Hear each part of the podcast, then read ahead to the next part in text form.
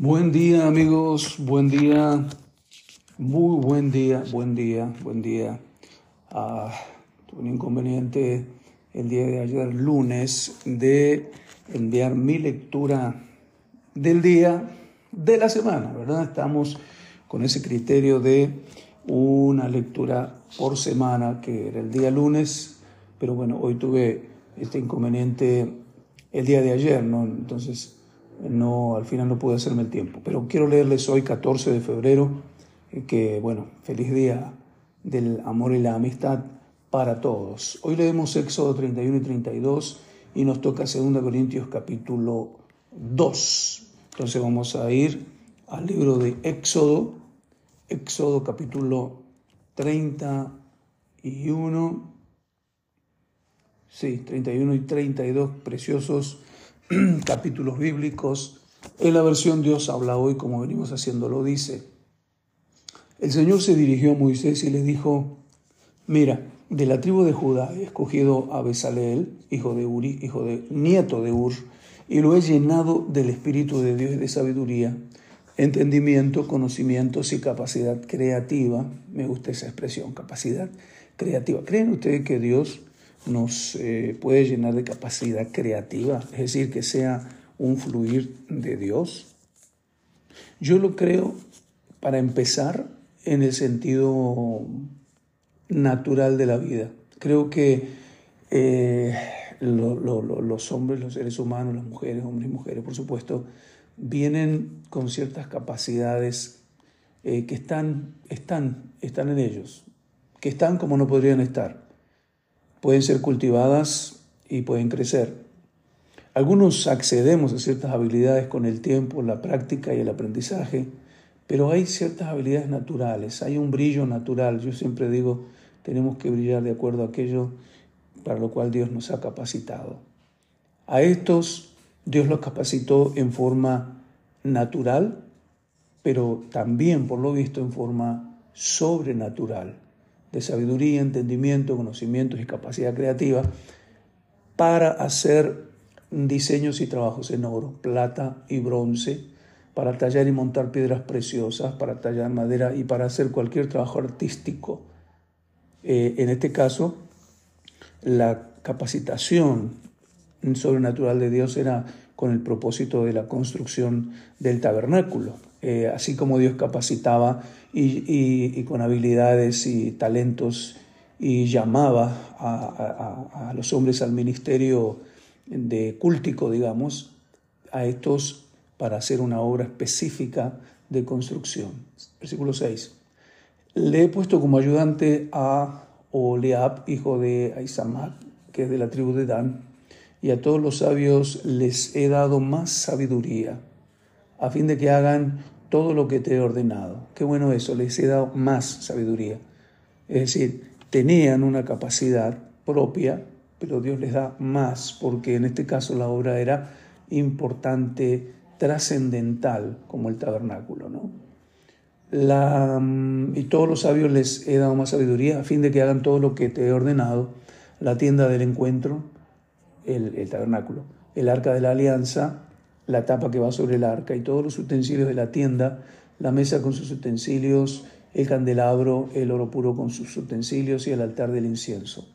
El altar de los holocaustos con sus utensilios, la palangana con su base, la ropa tejida, es decir, la ropa especial del sacerdote Aarón y la ropa de sus hijos para cuando oficien como sacerdotes, el aceite de consagrar y el incienso aromático para el santuario. Ellos saben, ellos deben de hacerlo tal como te lo he ordenado.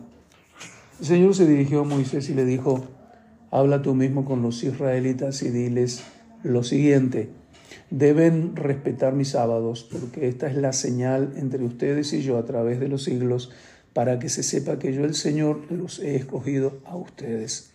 El sábado será sagrado para ustedes y deberán respetarlo. El que no respete ese día será condenado a muerte. Wow. Además, la persona que trabaje en ese día será eliminada de entre su gente. Se podrá trabajar durante seis días, pero el día séptimo será día de reposo consagrado al Señor. Cualquiera que trabaje en el sábado será condenado a muerte. Qué duro era el Señor en esto del sábado, ¿no? Cualquiera que trabaje el sábado será condenado a muerte. Así que los israelitas han de respetar la práctica de reposar en el sábado como una alianza eterna a través de los siglos. Será una señal permanente entre los israelitas y yo. Notan eso, ¿verdad?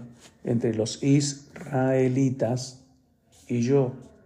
Es decir, que el sábado no, no es, es un pacto que Dios tiene, tenía y tiene con los israelitas. En cambio, en cuanto a los cristianos, lo leemos en el libro, el libro de Hebreos, el día de reposo en sí, el día de reposo en sí es el Señor y la obra del Señor en favor nuestro. Porque el Señor hizo el cielo y la tierra en seis días y el día séptimo dejó de trabajar y descansó. Cuando el Señor dejó de hablar con Moisés en el monte Sinaí, le entregó dos tablas de piedra con la ley escrita por el dedo mismo de Dios. Capítulo 32. Al ver los israelitas que Moisés tardaba en bajar del monte, se juntaron alrededor de Aarón y le dijeron, anda, haznos dioses que nos guíen porque no sabemos qué le ha pasado a este Moisés que nos sacó de Egipto. Dios mío, qué increíble, qué cabezones. Y Aarón les contestó, quítenle a sus mujeres, hijos e hijas los aretes que llevan en las orejas y tráigamelo a mí. Mírenlo Aarón a que se prestaba. Todos se quitaron los aretes de oro que llevaban en las orejas y se los llevaron a Aarón, quien los recibió y fundió el oro, y con un cincel lo trabajó hasta darle la forma de un becerro. Entonces todos dijeron, Israel, este es tu Dios que te sacó de Egipto. Cuando Aarón vio esto, construyó un altar ante el becerro y luego gritó, mañana haremos fiesta en honor del Señor. Había una confusión, como que quisieron darle una suerte de forma al Señor, no una, una mezcla. Al día siguiente, por la mañana, se levantaron y ofrecieron holocaustos y sacrificios de reconciliación. Después el pueblo se sentó a comer y a beber y luego se levantaron a divertirse. Mm. Entonces el Señor le dijo a Moisés, anda, baja porque tu pueblo, el que sacaste de Egipto, se ha echado a perder. Muy pronto se han apartado del camino que yo les ordené seguir. Se han hecho un becerro de oro fundido y lo están adorando y presentando, presentándole ofrendas. Y dicen, Israel, este es tu Dios que te sacó de Egipto. Anda. Además, el Señor le dijo a Moisés, me he fijado en esta gente y me he dado cuenta que son muy tercos. Ahora déjame en paz, que estoy ardiendo de enojo y voy a acabar con ellos, pero de ti haré una gran nación. Moisés, sin embargo, trató de calmar al Señor, su Dios, con estas palabras. Trató de calmar al Señor. ¿Qué cosa? Señor, ¿por qué vas a arder de enojo contra tu pueblo, el que tú mismo sacaste de Egipto con gran despliegue de poder? ¿Cómo vas a dejar que digan los egipcios, Dios los sacó con la mala intención de matarlos en las montañas para borrarlos de la superficie de la tierra? Deja ya de arder de enojo, renuncia a la idea de hacer daño a tu pueblo. Como si Moisés estuviera a algún, algún pariente, ¿verdad? Deja ya de arder de enojo, renuncia a la idea de hacerle daño a tu pueblo. Acuérdate de tus siervos, Abraham, Isaac e Israel, a quienes juraste por ti mismo y le dijiste, haré que los descendientes de ustedes sean tan numerosos como las estrellas del cielo. Y toda esta tierra que les he prometido a ustedes se las daré como su herencia para siempre el Señor renunció a la idea que había expresado de hacer daño a su pueblo. Entonces Moisés se dispuso a bajar del monte trayendo en sus manos las dos tablas de la ley, las cuales estaban escritas por los dos lados. Dios mismo había hecho las tablas y Dios mismo había grabado lo que estaba escrito en ellas. Cuando Josué escuchó los gritos de la gente, le dijo a Moisés, se oyen gritos de guerra en el campamento. Pero Moisés contestó, no son voces, no, no son cantos alegres de victoria, ni son cantos tristes de derrota, son otros cantos los que escucho.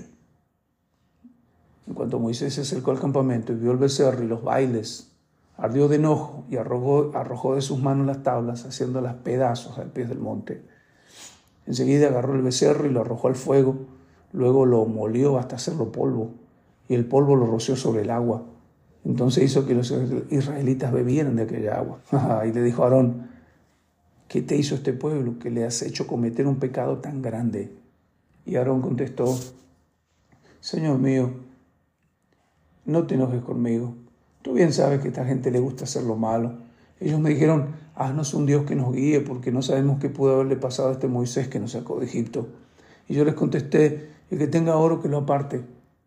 Ellos me dieron el oro y yo lo eché en el fuego y salió este becerro. Moisés se fijó que en que el pueblo estaba desenfrenado y expuesto a la burla de sus enemigos, pues Aarón no los había controlado. Así que se puso de pie a la entrada del campamento y dijo, los que estén de parte del Señor, júntense conmigo. Y todos los levitas se les unieron. Entonces Moisés les dijo, así dice el Señor, el Dios de Israel, tome cada uno de ustedes la espada, regresen al campamento y vayan de puerta en puerta, matando cada uno de ustedes a su hermano, amigo y vecino los levitas cumplieron las órdenes de Moisés y ese día murieron como tres mil hombres. Entonces Moisés dijo, hoy reciben ustedes plena autoridad ante el Señor por haberse opuesto unos a su hijo y otros a su hermano. Así que hoy el Señor los bendice. El día siguiente Moisés dijo a la gente, ustedes han cometido un gran pecado. Ahora voy a tener que subir a donde está el Señor a ver si consigo que los perdone. Y así Moisés volvió a donde estaba el Señor y le dijo, Realmente el pueblo cometió un gran pecado al hacerse un Dios de oro. Yo te ruego que los perdones, pero si no los perdonas, borra mi nombre del libro que, has escrito. Pero el Señor le contestó, solo borraré de mi libro al que peque contra mí. Así que anda, lleva al pueblo al lugar que te dije. Mi ángel te guiará. Cuando llegue el día del castigo, yo los castigaré por su pecado. Y el Señor envió una plaga sobre el pueblo por haber adorado al becerro que Aarón les hizo. La otra lectura del día de hoy es 2 Corintios 2. Hoy no tengo que responder preguntas, no me llegó ninguna, pero si ustedes tienen alguna pregunta de las lecturas que están haciendo en esta semana, envíamela por favor. Y el lunes próximo, además de la lectura, voy a contestar de la mejor manera. 2 Corintios 2. Por esto decidí no hacerles otra visita que les causara tristeza, porque si yo los entristezco, ¿quién hará que me sienta alegre de, no ser ustedes a quienes he entristecido? Por eso les escribí como lo hice, porque no quería ir para que me entristecieran ustedes, que más bien deberían alegrarme. Estaba seguro de que todos ustedes harían suya mi alegría, pero cuando les escribí esa carta me sentía tan preocupado y afligido que hasta lloraba. Sin embargo, no la escribí para causarles tristeza, sino para que vieran el amor tan grande que les tengo. Si alguno ha causado tristeza,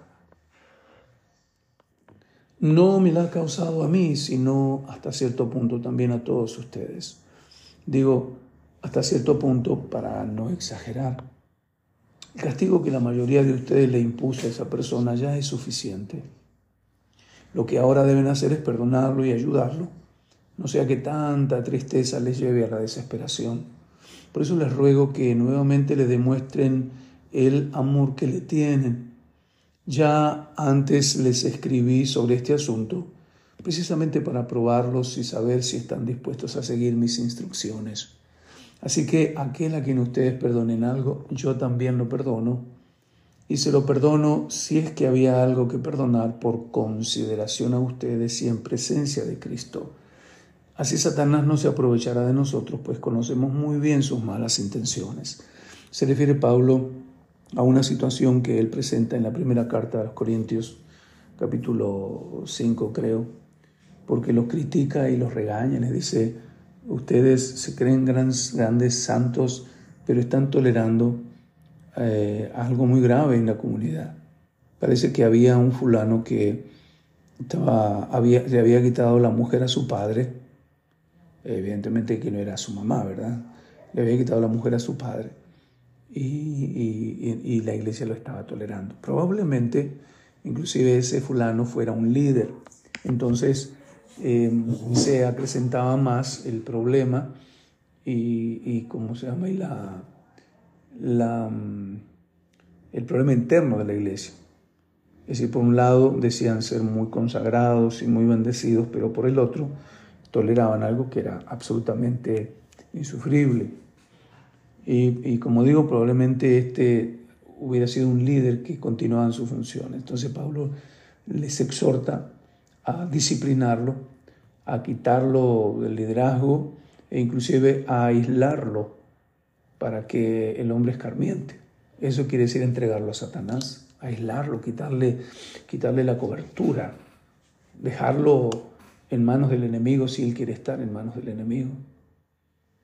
Pareciera ser una, una decisión muy, muy drástica y hasta insensible, pero Pablo lo presenta como una acción necesaria para guardar la, la integridad este, moral y la autoridad, la autoridad de la iglesia basada en su consagración al Señor, en sus cuidados por el temor de Dios. Ahora, pareciera que por todos aquellos pasos disciplinarios, el fulano se arrepintió y cambió. Entonces Pablo aquí les dice a la iglesia que lo perdonen. Y pareciera estar inclusive em, infiriendo, si era un líder, que lo restituyan al liderazgo. No lo dice expresamente, pero pareciera inferir, porque les dice que lo, lo perdonen, inclusive él lo, lo perdona.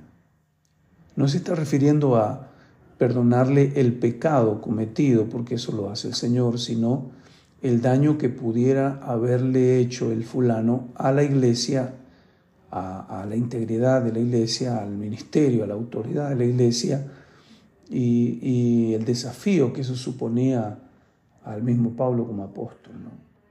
Entonces dice, perdónenlo. Y termina el párrafo diciendo, para que Satanás no se aproveche porque Él tiene muy, malas intenciones.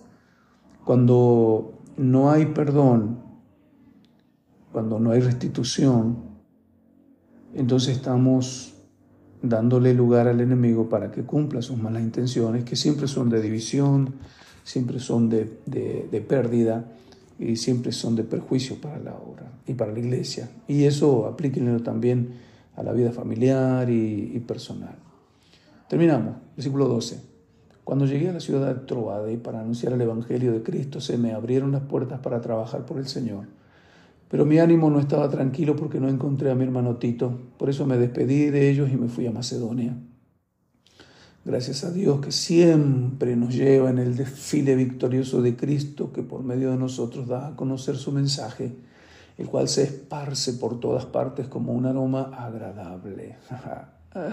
Porque nosotros somos como el olor de incienso que Cristo ofrece a Dios y el que se esparce tanto entre los que se salvan como entre los que se pierden. Para los que se pierden esto, este incienso resulta un aroma mortal, pero para los que se salvan es una fragancia que les da vida. ¿Y quién está capacitado para esto? Nosotros no andamos negociando con el mensaje de Dios, como muchos lo hacen. Al contrario, hablamos con sinceridad delante de Dios como enviados suyos que somos y por nuestra unión con Cristo. Amén. Sigan disfrutando de la lectura de la palabra esta semana y recuerden si tienen alguna pregunta, háganmela llegar y las comento el próximo lunes. Chao, chao.